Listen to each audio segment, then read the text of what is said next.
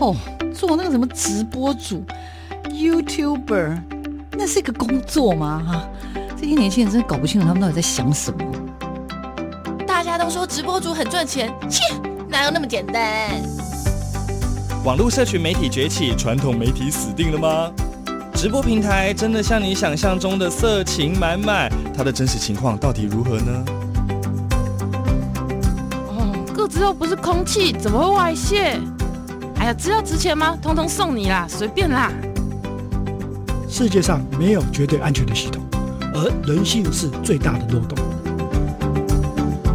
时下你不可不知的科技应用与社群发展。科技社群敲敲门，带你推开趋势的大门。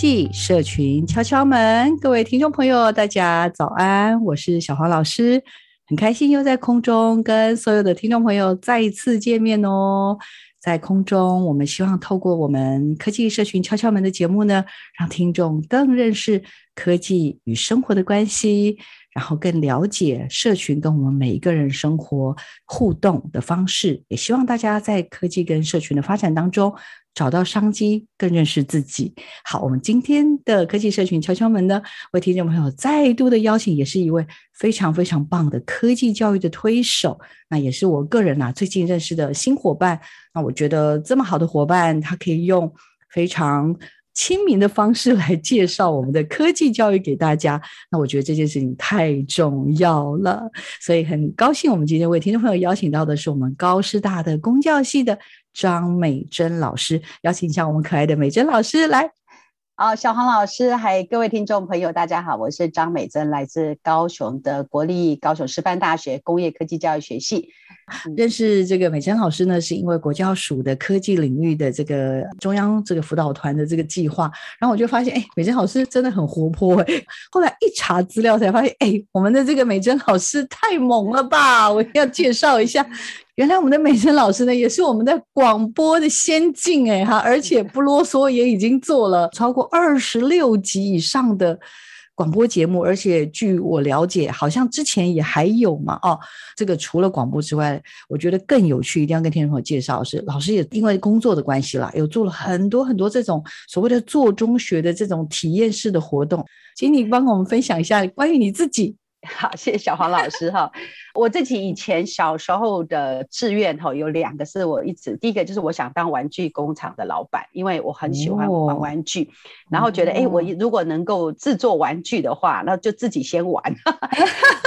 也也因为是小时候那个物质比较缺乏哈，所以就对很多事情都很好奇，也是跟我后来读这个工业科技教育学系。有大很大的相关。那其实我的第二个志愿就是要当广播的节目主持人，结果哎，没有想到这里有机会让我可以在教育广播电台哈做了两次的节目，一个叫产业进化论哈，那个是在前年的哈，那另外一个就是创造科视力，科视力的科是科技的科，嗯，好，然后视是视野的意思，嘿，所以我们要有认识科技的。我把它定义叫科视力。我其实是原来是读师范院校，以前在叫做高雄师范学院。好，可是毕业之后没多久，我们学校就升格了，就变成高雄师范大学，进了高师公教系。啊，这个高师工业科技教育学系，其实他要谈的就是我们关于科技领域的事情。嗯、我觉得我在里面哈的养成，让我有机会后来嘿在。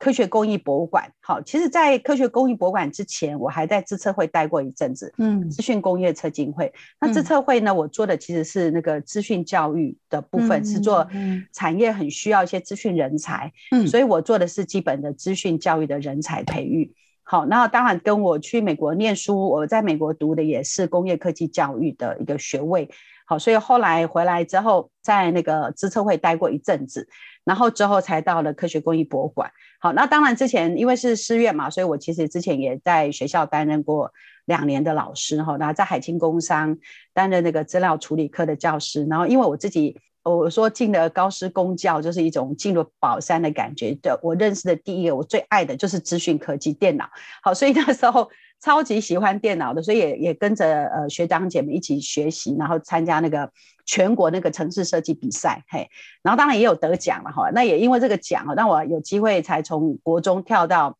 高职的资料处理科去任教哈，这个也是有它的原因在。嗯、照理说了，一个师院毕业的学生，应该沿路就是沿路当老师上来。嗯，嗯可是我我个人就是呃天生比较好奇，然后很很多的尝试。所以就跟其他老师比较不一样，就就跳了蛮多的不同的领域，嗯、然后到了呃，我在科工馆待了，国立科学工艺博物馆哈，待了二十四年。然后刚刚我有提到说，我先从。教师，然后出国念书之后，到了资策会，然后再从资策会到了科学工艺博物馆，哈，所以我在那个科学工艺博物馆，其实在还没呃开馆之前，就创馆时候，还在筹备处的时候，就是去帮他们筹备资讯教育的的那个呃几个呃教室，啊，所以那时候他找我去的目的是这样子，然后在科学工艺博物馆其实待了二十四年，好，二十四年之后呢，因为朱耀明朱教授就是我呃那个。高师公教系的前的系主任哈，就说学系好多老师都退休了，问我要不要，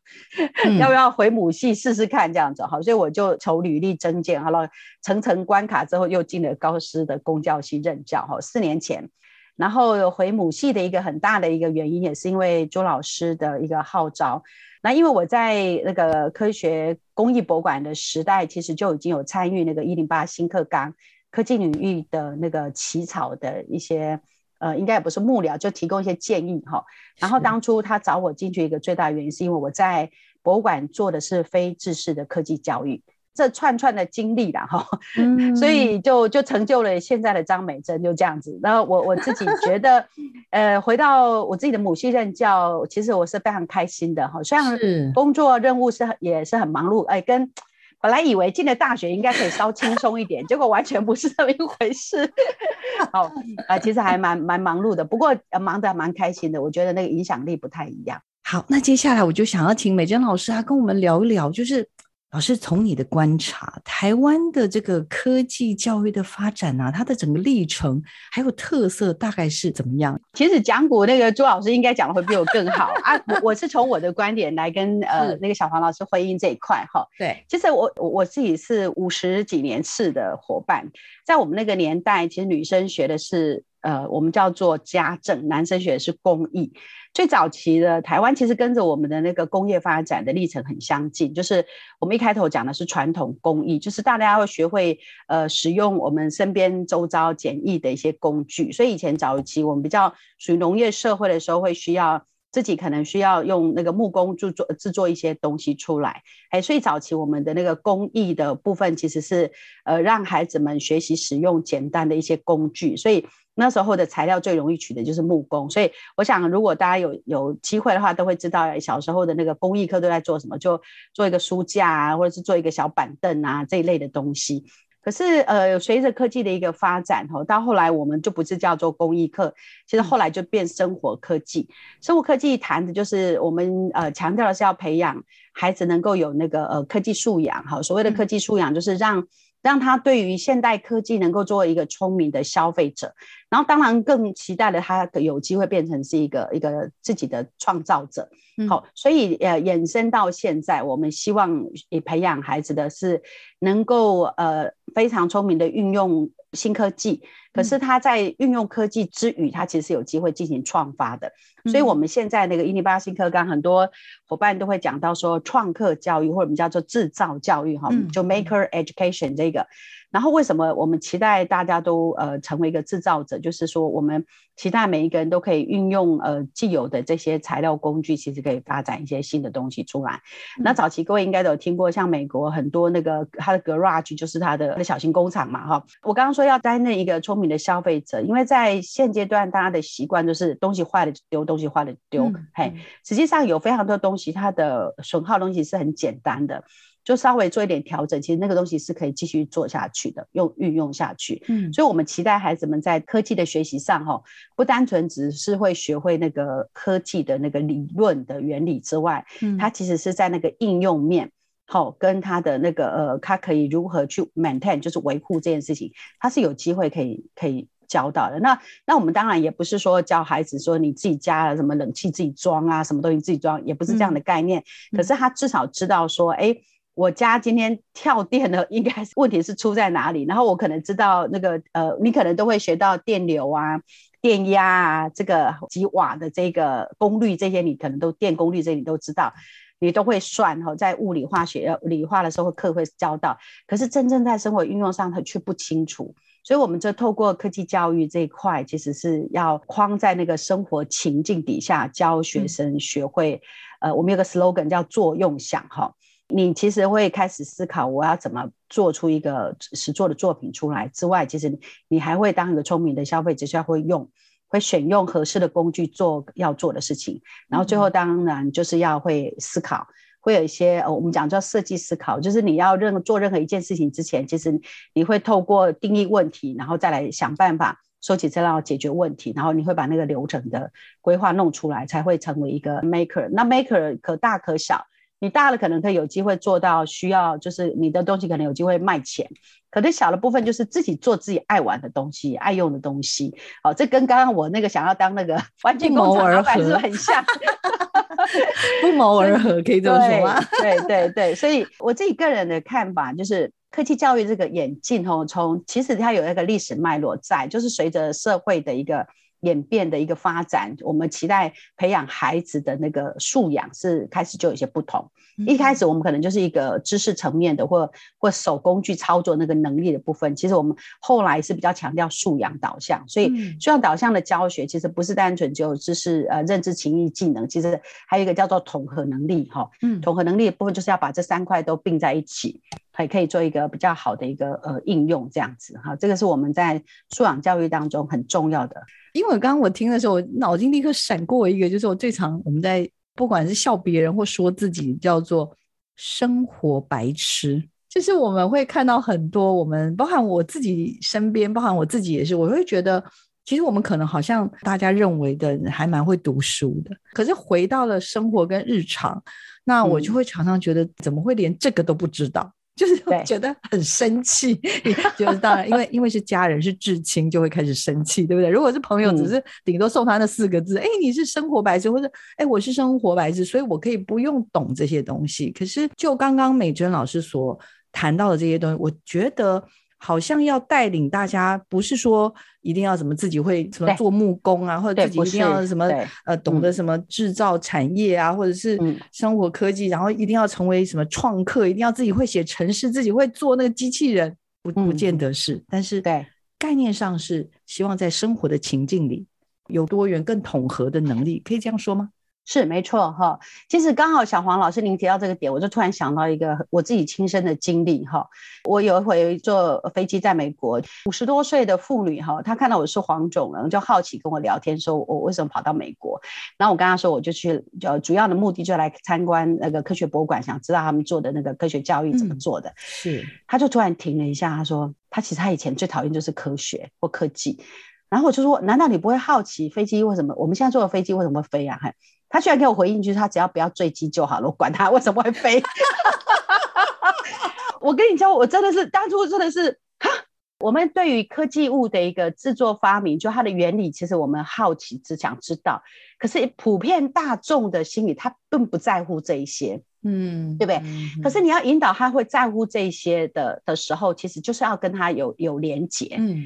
然后，如果你今天要跟他谈说你要坐的是那个波音的飞机，还是我应该坐的是什么样飞机？他对他来讲说哪一种飞机，为什么小飞机会震得这么厉害，或者是让跟他生活情境有一些连接，所以也就是他在小时候呃在科学学习或者在科技的的体认的过程当中，有一些引发，他可能就不会这么冷漠对待这件事情。嘿，我刚好也是因为这波疫情的关系，我们生活科技科在教学的时候。就没有办法，很多人都说，哎，你教生活科技不就是要动手实做吗？可是远距怎么动手实做？哈、嗯，这个时候哈，我觉得是最好的契机，因为我们会教到那个配电，就是那个你对于电路的一些规划设计。所以你们小学、国中的时候都会教什么串联、并联啊，有的一堆，大家对有没有？对不？可是跟跟你的生活其实连不上关系。可是也因为现在疫情关系，老师就要学生去在家里找出他家的配电箱在什么地方。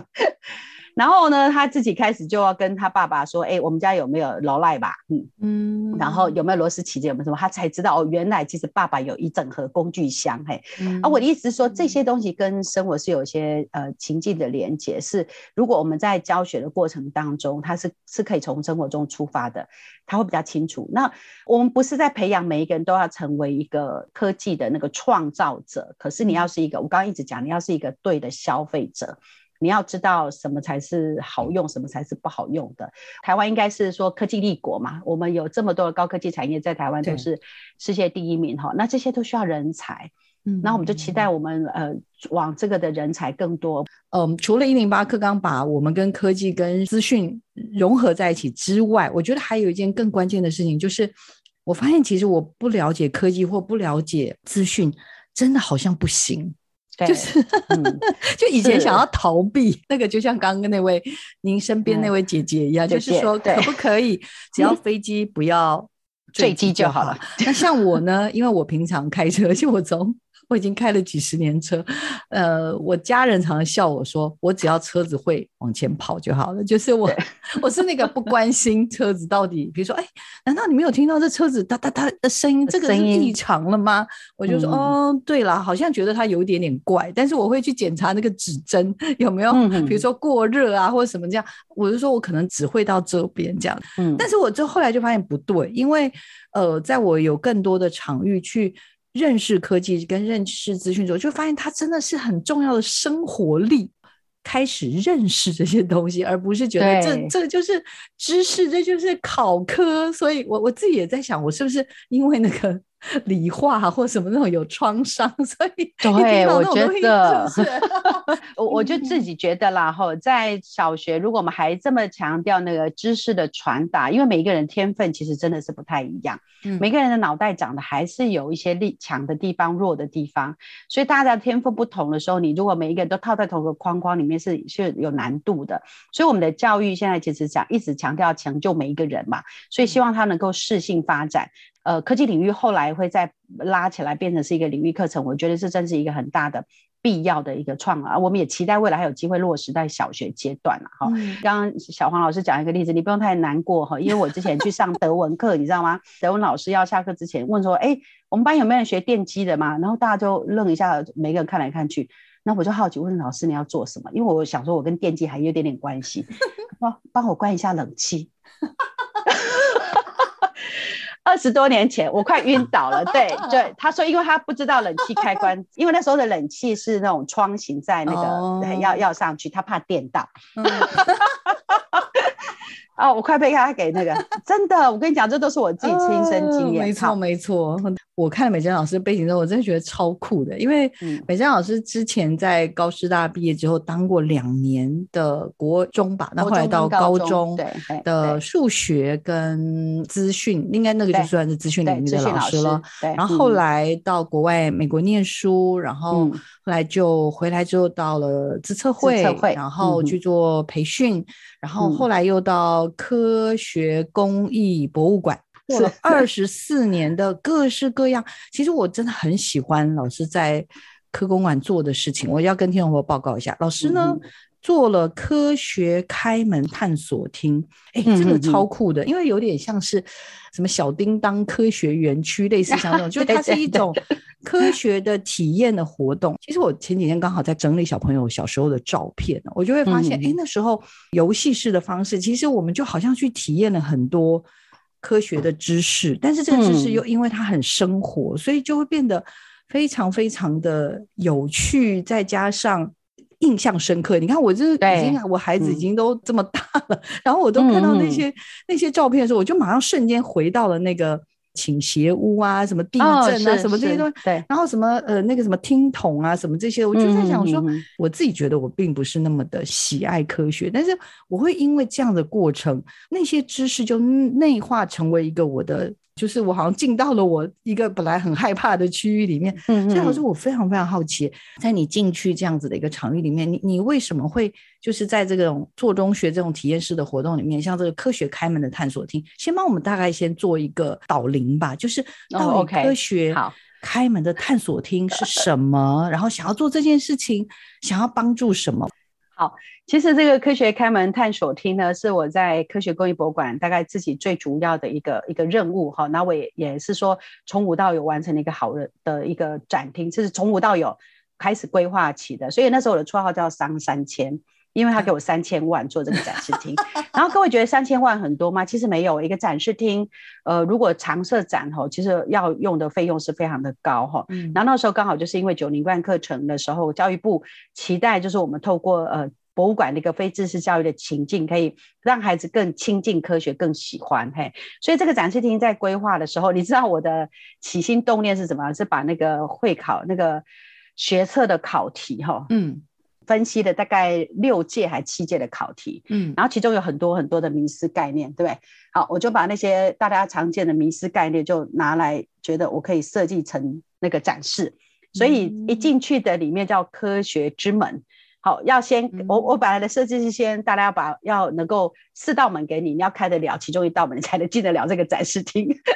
原来各位话是这样，所以那时候因为那个锁跟钥匙就是人类科技发展的一个非常常见的。我们讲开门七件事，第一件事你要开门，你要防止小偷入侵，防止什么？其实那个门锁的那个设计有非常非常多有意思的东西在里面。进去之后就有一个叫做赛车场。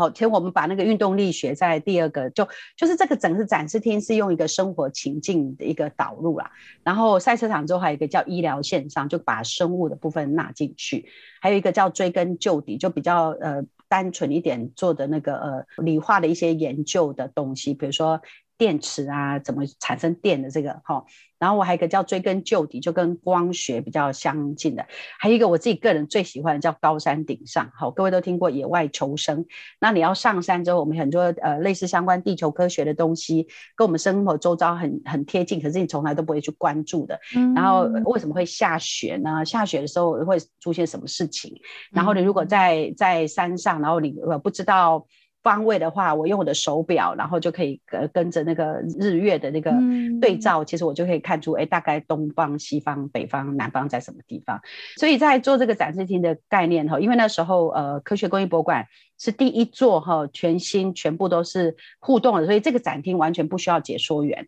好，你的导览人员就是你的展品，好，展品当中我就有一个三段式解说方式，就 look、try 跟 why，就看一看、试一试为什么。好，你先看，先观察一下，然后你就开始自己动手去试。哎，试完之后，嗯，啊，为什么会有这样产生？就有个为什么？哎，所以那时候的展示的说明板是用这三段式的方式呈现给观众哈，所以那个时候弄完之后有五十件互动式展品，那现在已经做了几个大型的一个修改的东西，嗯、对，嗯、所以呃现在也持续都有在局部更新，是我们科工馆的招牌之一，呃，对对，之一之一，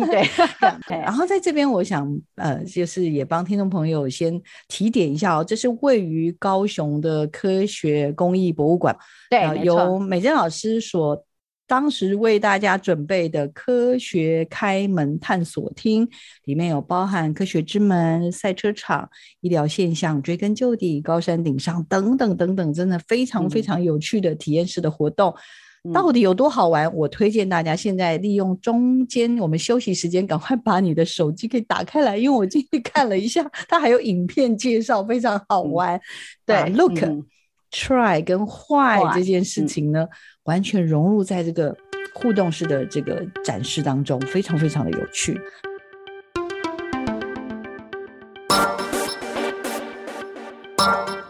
生活中有哪些科技知识与应用呢？透过任意门带你练就一身穿墙术，悠游于科技资讯的银河宇宙。科技任意门。Música 各位听众朋友，大家好，我是国立高雄师范大学工业科技教育学系的张美珍，很高兴今天跟各位介绍一下什么叫做非制式科技教育。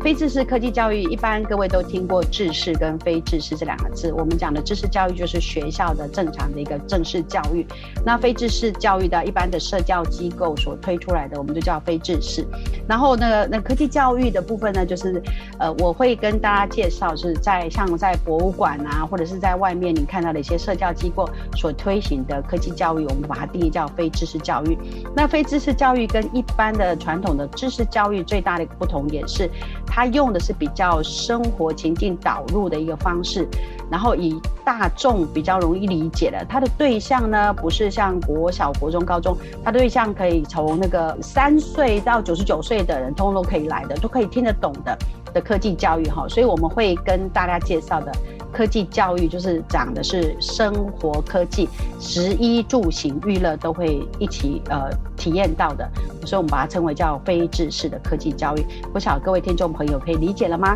就是跟生活情境更贴近结合的科技教育，然后在博物馆或者是在社教机构推行的这些活动的内容，我们都叫做非制式科技教育。这样你了解什么是非制式科技教育了吗？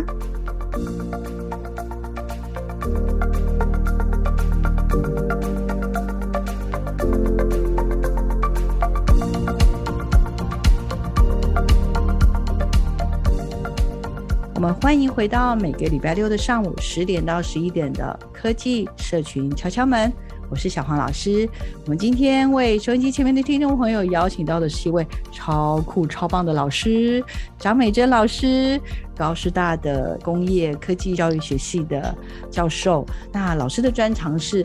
非制式的科技教育，然后老师也很擅长教材教具研发、科技教育的研究哦，有很多教材教法的这种创新啊。美珍老师当过这个国中、高中的老师，然后后来也在这个我们的资策会服务过。之前呢，在国立科学工艺博物馆。担任过二十四年的这个相关的研究的工作，然后老师刚刚在前面的段有跟我们聊，他有个外号叫张三千，因为老师呢用了一笔经费呢去做了一个很大型的这样子的一个互动式的学习的这个展哦。那这个展我们通常都是什么策展策展嘛，可能就是了不起啦，就几个月吧啊，一年通常就收掉了，哎、嗯。欸美珍老师这个展呢，我发现科学开门探索厅好惊人哦，到现在都还在耶。对，这个很难呢，十多年了，嗯，真的哦。好了，是那我们要接下来要请美珍老师跟我们聊了。老师，我很好奇，因为当你接到这个重要的任务啊，要进行这样子所谓的探索啊、互动式的这种学习，而且是常态展嘛，哈，到底怎么做到的？老师，赶快告诉我们。好，那呃，刚刚我提到的那个呃展示厅的设计的，其实当初最主要是因为博物馆呃它的位置跟我们在一般的学校最大的一个不同点是，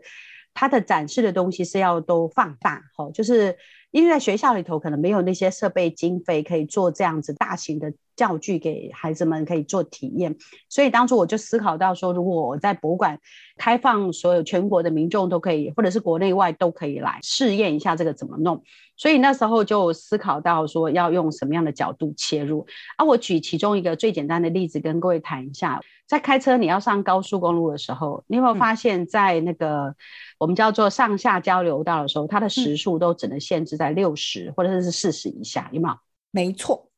好，为什么这个时速要限制在那个底下啦？其实最大的原因是因为它要转弯，哈，转弯假使你的速度不降下来的时候，你就会甩车甩出去。好，这个其实就是国中教的最简单的那个所谓的向心力或离心力。好，那我就在赛车场那边做了一个什么？做了一个轨道，让孩子是组装那个轨道。假设你今天车子不减速的时候，那你的轨道的坡面，哈，就是必须要有一个斜角。提供他一个向内的力量，吼，好，就是我们说所谓的什么向心力，这样他才不会甩出去，这样，嘿。那各位如果有有在看运动赛事，你就看到那个骑脚踏车有没有？好，骑脚踏车的骑得非常快的时候，那个坡道是斜的，你就觉得好像在特技表演。在斜坡上还可以踩得这么快，如果他速度不踩快点，他也会他也会掉下来哈。嗯，这个就是最简单的，我们在生活当中会常常用到的一个一个概念。然后我就在这个展示厅头把它展现出来。所以当初在设计这个科学之门，就是整个科学开门的展示厅的内容的时候，是采用比较容易生活导入的情境，让孩子们去理解。比如说我们常常讲，你会买个望远镜，对。一一天到晚讲说望远镜，我要买的是几倍的或怎么样，然后望远镜用的是什么样的原理？你讲大半天其实没有什么太大的用处，所以我们就直接在现场给你一个开放式的一个望远镜，就两块很明确的那个放大镜，那你就把放大镜移动之后，你就可以看到远处的的的东西哈，就是说引导你去观察。在这个展示厅当中，我们就规划的这种互动的一个装置，让你直接去调控那个变音，然后你就知道它的结果是怎么样。其实这个展示厅也的东西也不是只有我自己跟想，其实我一个很好的伙伴哈，他叫陈梅腾老师哈，他也是。高师公教系毕业的，是 博班哈。其实我们一起共同来把这个展示设置好，所以它是属于以它设计的背景加上我自己呃比较偏生活科技的这个一块，两个结合起来，就是有一些呃比较不一样的一个创发嘿。嗯。然后刚刚讲到，其实我们有很多的区块，比如说像科学之门哈，科学之门，其实我的想法就是让孩子理解，开门之后我那个钥匙跟那个锁哈的设计，锁就是让你开不了嘛。嗯，然后我就是要一个钥匙啊，其实我们就用一个非常简单的东西让大家知道。所以，比如说我们知道我们有金库门，对不对？嗯、啊，金库门的设计啊，你为什么会右那个顺顺时针转三圈，然后逆时针两圈，后面就只能一圈啊？其实我们就把那个锁的概念把它透明化解析给你看，哦，原来就是这样一回事。呃，我从一个。在博物馆服务那么多年，看到观众跟展示厅展示的那个互动的一些经验，收集了一些呃觉得呃比较有意义的一些东西哈、嗯，然后他们能够具体去玩，比如说小黄老师，你知道那个电池的原理是什么？就我们的手也可以发电吗？嘿。完蛋了，完蛋！你不知道，完蛋了，马上就被考倒。其实我设计了一个展品，那也不是我设计，那是我从美国那个呃探索馆在旧金山哈，它的 Exportorium 的一个探索馆买来的一件展品哈。它其实很简单，它就有一片铜片，一片铝片，嗯，然后呢中间有一个减流器。那你就要把双手按在一个铜片一个铝片上，因为你你自己身体是一个导体，那你手上会有手汗，就是有个电解质，好，就会让这个金属片的那个电子透过你的那个手汗，然后经过减了去，就变成一个回路就对了哈、嗯。然后你知道就很有趣啊，你跟他讲完之后，孩子立即就有新的做法哈。那他们很好玩，就是一个小男生，我到部落，我后来把这个做比较小型，直接带到部落去，让那个我我设置一个叫部落科学实验站，自己当。关主，然后他就跟跟我说：“美珍老师，我跟你说，来，我们是不是好朋友？”他就握着我的手，然后叫我的左手放在铜板上，啊，他的右手就放在铝板上。然后我觉得这是把妹高手啊，然后我们两个就来电，你知道吗？那个指针就会偏了。对他，他就跟跟他们的伙伴们就玩这样的游戏。我说哇，天哪，我原来不知道可以这样玩这样的展品。所以我自己去带不同的活动，我就看到孩子们在互动展示当中有一个不一样的一个做法出来哈。当然，博物馆的展示你还是得要有个漂亮、大型，然后设计的美美的东西，才会吸引大家的目光去看。是，比如说刚刚讲那个云霄飞车，你如果让他一直都失败，他一定觉得很无聊，对不对？嗯、所以我们干脆就来个云霄飞球，就一大片的一个墙做的就是一个很大面的。就是让它一个滚珠在里面滚来滚去，然后为什么会这样动？嗯、那如果您在台北，应该在科教馆入口处也有一个这么大型的博物馆。非知识教育跟一般学校传统的科学教育一个最大的一个不同点是，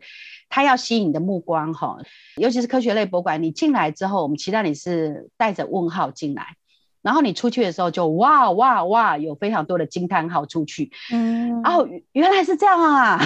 原来是这样啊，嗯、对吧？然后这些东西都给跟你的生活贴近，东西才会觉得有趣。进来要带着问号，出去要带着惊叹号。我喜欢这样子的注解。张三千老师呢，为了 设计一个这样子的一个所谓的刚刚讲的测这样子的一个比较常态展啊，一定有去过好多好多地方。你看，像刚刚老师有举到的，最早是去纽约，后来有去旧金山，嗯、然后有去美国的 Minneapolis。嗯，老师可以跟我们分享一下，您大概去过哪些？然后在这过程当中，你感受到就是一定是对您也有。有点像 enlightening，就是有一点叮叮叮叮叮，就是也是一样。你也是进去有很多的问号，因为你也在探索嘛。那出来就是惊叹号，惊叹号，惊啊！原来这个也可以啊！原来那个也可以。很想要请老师分享这个部分的惊喜，好不好？之前进博物馆看过，呃，因为要设展示厅哈，当初我们其实会写很多计划，就教育部会补助一点点钱，让我们可以呃出国去，大概去个一一周甚至两周这样的时间，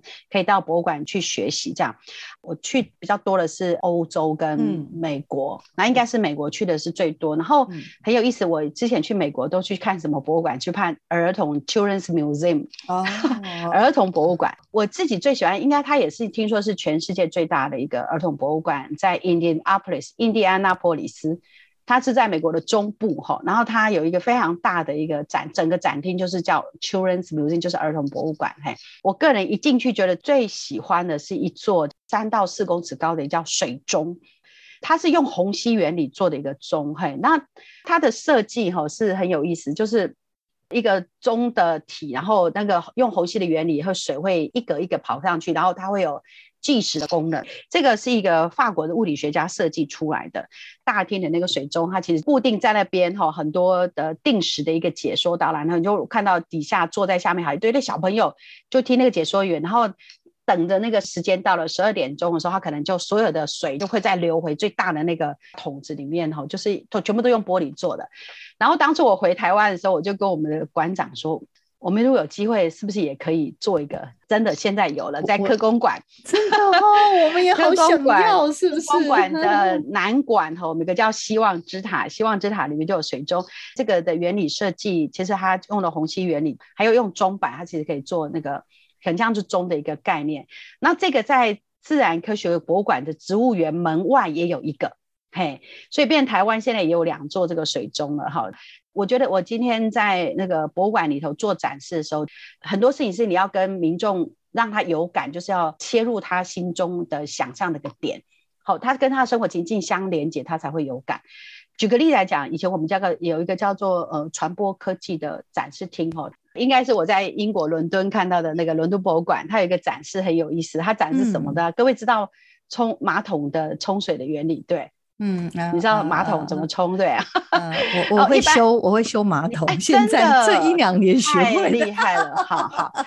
我自己就觉得说，哎呀，这种跟生活当中很贴近的东西，然后他光单纯就要讲那个马桶的冲水的原理哈，他还设计那个有一个大便就卡在那个 马桶上。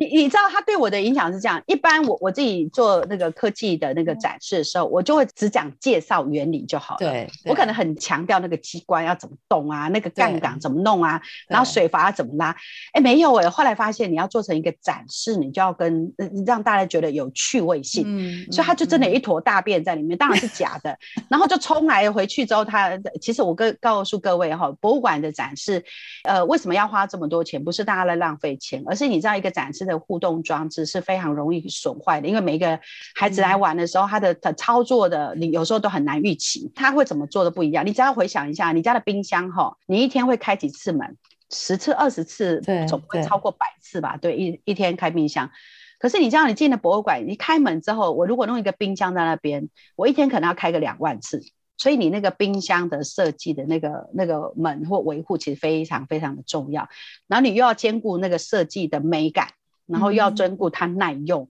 对、嗯，可是现在越来越多虚拟实境，我们可以有一些 AR 跟 VR 的东西。哦，啊，这个东西其实你 touch 不到，那就是系统如果 run 得很顺的话，它的维护反倒是好像是看相对的比较低一点，你不会有那个呃机构方层面的要维修，对，它的维修的部分是系统系统面可能如果嗯嗯嗯。连接或不好，可能需要维修，然后又要它做的很 friendly，然后它它可能花比较更多的成本要把这个东西做好。可是他后段如果那个小孩子可能玩个半年、一年之后，他就觉得不新鲜了，对，你可能要再来一次哈。他所以他的成本两者要的不一样。我觉得在博物馆的，你如果要虚拟实境，其实你不一定要。我们常常有说虚拟博物馆，你其实在家里就是一就可以是一个博物馆。所以我还是会期待博物馆的其中的一个一个比较特别角色，它其实有很多收藏的历史性的一些东西。我真心感觉到是一份爱耶，因为，嗯，因为觉得好重要，对不对？所以，然后大家又这么害怕，那到底怎么回事呢？然后，或者是觉得，呃，很多东西像刚刚讲的这种常态讲，或许也很不错，对孩子来说有吸引力。可是随着科技的发展之后，好像在未来上面又还会有一些些不一样的可能性。我们刚刚美珍老师有提到了，呃，可能透过怎么讲 AR 啦、VR 这些东西，好像感受到了。全新的可能性，请老师稍微解析一下，就是在未来的发展上面，有更多像刚刚讲的体感呐、或者是刚刚讲的，就是这种视觉的延伸，在这个部分，老师的看法是什么？呃，实际上哈，我觉得科技发展就是体感科技的应用哈。我们早期大概，我我想说，听众朋友应该都知道，在数位时代里头。它在娱乐上用的很多，所以有很多的真实的，或者是我们一些电竞的活动，大概都在讲这些。我我自己有一个前景，可是也有很大的忧虑在。呃，前景是觉得，呃，因为有了这些 VR，就是或者是我们说 XR，就是有这么多的或 MR 的这个东西在。其实它透过我们的人工智慧的发展，哈，当然就因为演算法的一个改进跟。跟现在的那个 CPU 的实在太厉害了哈，所以能够让我们的 AI 能够真的是在这个世纪应该会有一个很跳跃式的一个创发哈，所以随时随地你大概都都大概逃脱不了 AI。比如说我们，你知道吗？我们的。FB 一天到晚挑出一些，哎、嗯，你可能会你只要搜寻过什么，他马上送给你那些相关的广告。这些大数据的分析，哈，你你就会觉得你自己已经，虽然我刚刚说我们是这个这个大千世界里的一个小小的尘埃，对不对？可是即使这么小一个尘埃，你就是。贡献那个大数据其中的一个非常重要的一个项目哈，嗯嗯，对，那那我们会觉得在新兴科技的这个发展上面，我我觉得大家要担任一个呃所谓的聪明的消费者，聪明消费者就是你知道有这些用，可是你不能，这里也是我自己个人觉得很难，就是不要让他沉迷在其中，就好像那个呃那个媒体素养的概念是一样的，你你要去辨别什么是。OK，什么是不 OK 的？所以你要知道哪些人提供你的，你你知道给你一些假消息或假讯息，或者一些错误的观念，跟你讲个十次，你就会认为它是真的。这个就讲媒体素养不是很重要的一个项目嘛？那我觉得你就体感游戏或者是 VR，就是虚拟的，给你很多次，你就会误以为它这是真实的。这就是我自己个人的忧虑，嘿，所以我才会刚刚提到说，在做博物馆展示的时候。我期待很多的东西，我们还是希望人跟人可以面对面互动，好，这一点是非常重要的，而不是一直都透过虚拟东西来弄。可是你说数位有没有好处啊？像有今天我可以跟小黄老师在远端就做这样子一个采访。如果不是因为疫情的关系，我们可能还是面对面要要聊一聊。可是这个拉近了我们的距离，可是就减少了我们见面的机会。没错，没错。对，所以我强调一个概念，就是科技哈，就是一是一个 cage，是一个笼子，它可以扩增你的手、你的视野，就那个距离，你看无眼佛界，可是它其实把你框在这个笼子里面了。呃，也就是刚刚这些，我觉得很重要的提醒，出自于一个科技领域的老师，或者是一个很重要的前行者的提醒。我其实觉得分外有价值，也很感谢美珍老师，嗯、因为像老师刚刚所说的，嗯、其实科技领域有很重要的三个步骤：作、用跟想，对不对？对，对，所以我们我们很强调做嘛，我们也很强调使用。可是，在想这件事情，我觉得美珍老师做了还蛮好的提醒。那也不是说要大家就是说哦，你你这么恐惧科技，那你就不要去碰科技。我想不是，是我们像刚刚所说的虚实之间的关系，嗯，然后甚至甚至有时候要蛮刻意的让自己就是说，哎，我是不是能够在有些时间属于这种关机的状态？或者是说，我就在有些时间里面是属于我自己跟我自己独处，或者我自己跟特定的媒体，比如说我们都非常 倚重 网络，对不对？我们就觉得我随时身边都应该要有手机，对。但是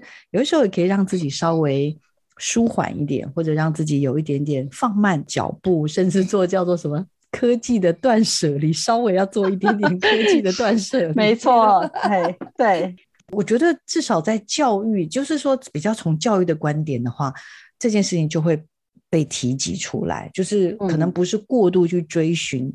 科技，或者是呃资讯，或者是各种甚至是媒体的这种便利性，在追寻的过程当中，也要适度的去有点像是回推自己，也要有刚刚讲的嘛，那个思考，对不对？那个想这件事情，我想要问一下美珍老师，老师你觉得？我们台湾的下一代的优势，如果是您您看完这么多全球的科技跟创新的发展，老师觉得台湾下一个世代的优势是在哪里？然后不一定是针对小孩，我觉得家长也很重要，就是需要再多努力的向度是什么？我从我自己孩子的成长历程来看，其实他们是一个被呵护的，算是照顾的周到的孩子，所以我觉得他们的脑的创新跟发展的能力，觉得比我们这一代还好很多。我觉得他们是有创造力的，就是他们的创新能力是是有被激发出来的。我我们刚刚常常讲说，好像在升学制度底下，他们没有那么多的一个创法，可是实际上。在教育现场，我看到了国中小老师真的带起来的时候，他们是有那个探究能力在。我觉得在这几年的的教育的改革当中，其实孩子有一些改变哈。可是我觉得有一个比较麻烦的一件事情，就是那个抗压力就变弱了。就是挫折忍耐力，那这可能就是双面哈，因为我们给孩子提供了很多的机会，他可能可以发表什么之类的。可是，可是我们好像比较少教孩子们，就是怎么样去克服他自己那种呃挫折的忍耐力，这件事情是需要在引导。我也在提醒一件事情，说，因为我们的教育可能，因为我们说要成就每一个孩子，可是，在成就每个孩子的过程当中，是不是又过度保护每一个孩子？嗯，就我们在引导他去学的时候，有时候我们是要放开手，让他去试误的。我在推科技教育，其中一个叫解构，我们孩子能够在一个既有的东西去把它拆解，把问题拆解。细致之后才有把有结构，你才会有建构啦。嗯、那那这个结构哈，听起来好像不容易哈。对，刚刚我不是讲那个水龙头一开水就来的例子，对不对？嗯、你你如果说我今天水龙头漏水了，你要想，哎，你要解构它这个水龙头的构造是怎么一回事？嗯、所以我们遇到问题的时候，你要去剖析问题，才有机会解决问题啊。那那我的意思是说，我们太容易就直接给一个答案。嗯，对，嗯，对，那我讲的那个创发力，是因为我们有很多的机会可以。现在我们的台湾的孩子比较多机会可以发表他的想法嘛，对，对，跟我们那个年代很不一样的地方就这里，所以他会讲的头头是道，讲的非常多。对可是，可是却是在我刚刚说的那个点上面，如果我们在未来的教育上能够更多的机会，那这也是我们科技领域当中的朱老师讲思辨力啊。其实我们另外一个资讯科技有个叫做运算思维，运算思维其中有一个是要。我们说要进行解构跟建构的的这个、嗯、这个能力，我觉得非常非常重要。那我在想说，我们呃给孩子们机会引导，可是也要让他知道现实社会是要很多挫折的。嗯嗯，懂懂懂，了解。对对对，呃，美珍老师今天算是除了告诉我们关于科技教育的发展之外，嗯、我想老师也这边也特别提出了我们对于就是在科技教育的推动上面，我们看见。呃，整体的发展的趋势大概是如何？然后我们也看见了我们的下一个世代勇于表达的这样子的一个特质。嗯、但是同样，我们也要有所提醒，嗯、我们可能在面临到一些挫折上面，会觉得呃，在这个抗压性上面还可以再加强一些些这一个。再来就是刚刚讲的，对一些事物发生的问题，我们学会用。先解构再建构的这样子的一种历 程，也是一件很重要的事情，而不是我们太快的就把答案给交付给孩子。我们以为这样就是让他知道很多东西，那又回到了其实最早的，我们给他了很多的知识跟理论。我要郑重的推荐我们美珍老师的另外一组也是很棒的，在 Channel Plus，也就是创造科视力的这样一系列的节目，这总共有二十六集。如果大家有兴趣，想要对科技的这个教育呢有更多的认识，科技的素养有更多的认识，就是说除了听我们节目之外啊，你也是可以去那个听一个一系列的增长跟这个强化哦。希望大家不断不断在这个过程当中。能够进步，那也很希望未来有机会可以跟美珍老师合作，他带给我们更多关于科技素养的发展跟这个新知哦。哈，我们再次感谢我们的美珍老师来到我们节目当中，也希望听众朋友呢持续锁定我们的科技社群敲敲门。谢谢大家，也谢谢美珍老师，谢谢老师。好，谢谢小黄老师，谢谢各位听众朋友的收听，谢谢，谢谢，嘿拜拜，拜拜，拜拜。